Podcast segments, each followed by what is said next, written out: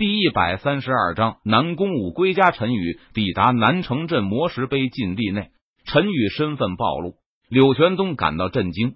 不过就在这个时候，坐镇长老突然闯了进来，说是有要事禀告。陈宇和柳玄宗两人互相对视了一眼，让坐镇长老将通讯纸符拿出来。老祖宗主，这就是李青衣长老交给我的通讯纸符。坐镇长老从怀中。取出一张淡金色的通讯纸符，交给了柳玄宗。柳玄宗接过通讯纸符，先是仔细的检查了一下，发现这就是一张非常普通的通讯纸符，并没有其他的特异之处。于是，柳玄宗捏动咒印，将通讯纸符激活。宗主，不好了！南宫武师妹她突然跟我说，家里出事了，要下山回家。我觉得这件事情来的太突然。有些不正常，但是因为我职务在身，不方便离开凌霄剑宗，所以我立刻传讯于您，希望您能够派人去查一下这件事情究竟是怎么回事，看看南宫武师妹她会不会有危险。只见在通讯纸符中，李青衣那略显焦急的声音响起：“南宫武回南郡郡主府了。”柳玄宗闻言，他不禁诧异道：“正好我没什么事情。”我去南郡郡主府看看吧。陈宇主动请缨道：“老祖亲自出马，那自然是好的。”柳玄宗见状，他对此没有什么意见。好，事不宜迟，我就立马出发了。对了，洗剑池的工作，你派其他人帮我接替一下。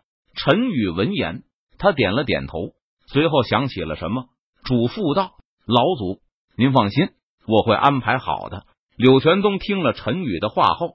他保证道：“陈宇一步踏出，身形如同鬼魅般消失在了原地。陈宇先回房间整理了一下行李，然后用乾坤戒收好，他便下山离开了凌霄剑宗。陈宇向南郡郡主府赶去。据了解，南宫武已经离去快一个星期了。按照南宫武的实力和脚程，恐怕他现在已经回到了南郡郡主府中。”陈宇花了大半天的时间，才赶到南郡郡主府所在的南城。陈宇一进入杭城，他便发现整个南城都打扮的红装素裹，喜气洋洋。陈宇在路边询问了一个路人：“老哥，请问一下，最近南城是过什么节吗？怎么弄得这么喜庆的样子？”陈宇好奇的问道：“小弟，你不是南城的人吧？”路人闻言，他反问道：“是的。”小弟，我今天刚到南城，还不知道发生了什么事情呢。陈宇点头回答道：“你不知道就对了。据说是我们南郡郡主府的千金就要出嫁了，所以整个南城都装扮了一下，表示喜庆高兴呢。”路人笑着解释道：“南郡郡主府的千金，我怎么没听说过郡主府有这么一位千金呢？”陈宇疑惑不解的问道：“说起这千金，他命也是不好啊。”路人摇头叹气道：“陈宇经过多番了解，这才知道原来是南郡郡主夫人突然病倒，然后将南宫武给骗回了家。南郡郡主南宫灵志封了南宫武的修为，让下人半步不离，一天二十四小时的监视着南宫武，不准他逃跑。随后，南宫灵志便做主，要将南宫武嫁给北郡少主北野林飞。如今。”北野家族的迎亲队伍都已经来到了南城，准备在明天及时就将南宫武接走，送到北郡的北城完婚。陈宇知道事不宜迟，当晚他就潜入了南郡郡主府。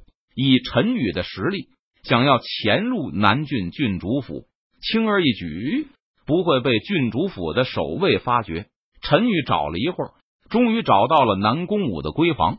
陈宇捏动咒印。在房间外布置了一个幻境，陈宇便大摇大摆的进入了南宫武的闺房中。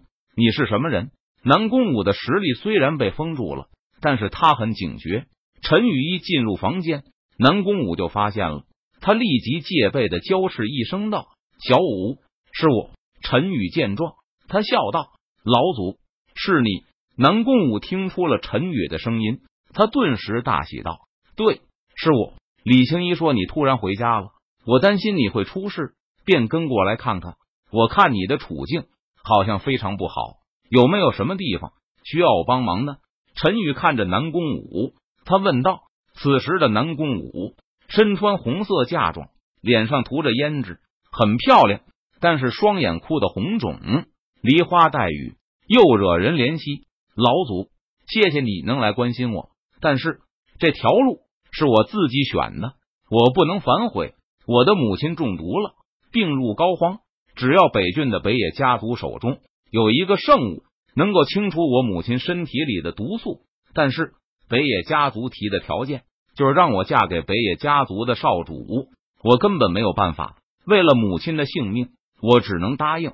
南宫武好似找到了亲人一般，他向陈宇哭诉道：“南宫武，我尊重你的意见，我先把你的修为封印解开，有了实力才能预防坏事的发生。”然后我顺便去看一下你的母亲，如果我能解决的话，你或许就不用嫁给北野家族的少主了。陈宇闻言，他只能安抚道：“以陈宇的实力，他是能直接强行带走南宫武，但是这样做又有什么用呢？南宫武难道不知道他做的选择会有怎样的后果吗？但是南宫武依旧做了，他只是无法割舍亲情血脉的羁绊罢了。”而陈宇也无法替南宫武做出别的选择、别的决定。只见陈宇右手一挥，将南宫灵志布下的封印解开。多谢老祖！南宫武起身拜谢道。随后，陈宇离开了南宫武的闺房。陈宇来到南郡郡主府大殿，他看到了南宫灵志，还有另外一个意想不到的人，那就是原本已经中了毒、躺在床上昏迷不醒。已经病入膏肓的郡主夫人，夫人，明天五儿就送到北野家族去了，这下你可以安心了吧？南宫灵志看着郡主夫人，他有些无奈的问道：“希望如此吧。可惜五儿不知道我们的难处，不然我也不用演这一出好戏，欺骗五儿了。”郡主夫人闻言，她叹了一口气，说道：“